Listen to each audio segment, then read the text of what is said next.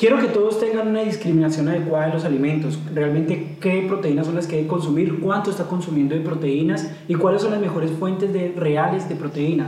Por ejemplo, aquí tenemos las leguminosas, que son frijol, garbanzo, lenteja, arveja y demás. Acá tenemos el arroz, que es el cereal por excelencia, hay otros cereales interesantes. Y aquí tenemos los huevos, por ejemplo, como un representante de la proteína.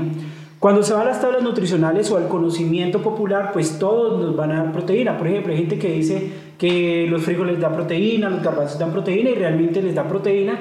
¿Por qué? Porque los aminoácidos, que son los que contienen estos alimentos, cuando están agrupados, forman o bastantes aminoácidos, diciéndolo por dar un ejemplo, forman cadenas y esas cadenas gigantes se llaman proteínas. Entonces, las proteínas están formadas por cadenas de aminoácidos.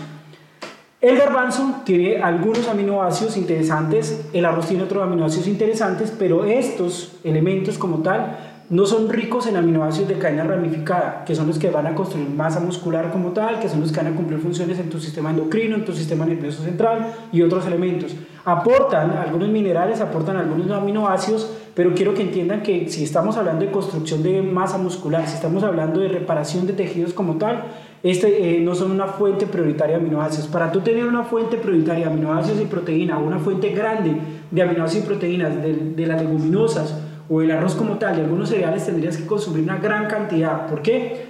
Porque la base real de las leguminosas, de las pepas, de los granos es el almidón y no te da una fuente de aminoácidos de cadena ramificada como es la leucina, isoleucina y la valina. Son escasos en esos valores, tienen aminoácidos esenciales tanto las leguminosas como el arroz, pero no son una fuente significativa de aminoácidos o de proteínas que van a formar tu tejido muscular. Te aportan otras cosas y básicamente, aparte de algunos minerales interesantes y algunos eh, aminoácidos esenciales, te aportan eh, mucho almidón, bastante almidón.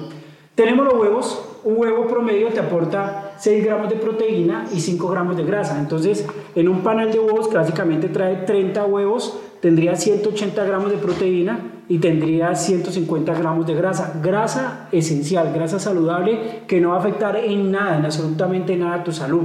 Entonces, como la proteína animal o como la proteína de origen animal si tiene altas concentraciones de aminoácidos de cadena ramificada, unas concentraciones adecuadas de grasa y una de las mejores relaciones que puedes tener a nivel nutricional es grasa, proteína, pero grasa saludable, no cualquier tipo de grasa, y eso lo encuentras en el huevo. Si bien es cierto que la proteína whey o el lactosuero como tal es de las mejores proteínas que puedes tener, pero a nivel, digamos que integral, tú la mejor proteína con la mejor relación nutricional que puedes encontrar en los alimentos es el huevo. ¿Por qué? Porque no solamente tienes una buena fuente de proteína junto con muchos oligoelementos, en la relación que tiene la relación nutricional que tiene el huevo no se repite en ningún otro alimento, no se repite en la carne ni se repite en la proteína whey.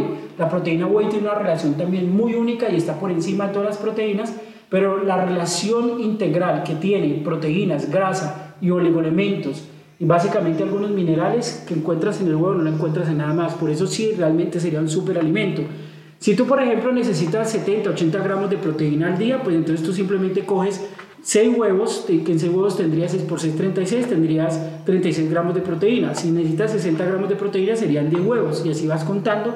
Por lo que decía, cada huevo básicamente te da 6 gramos de proteína, 5 gramos de grasa. Y grasa que puedes necesitar y que seguramente necesitas.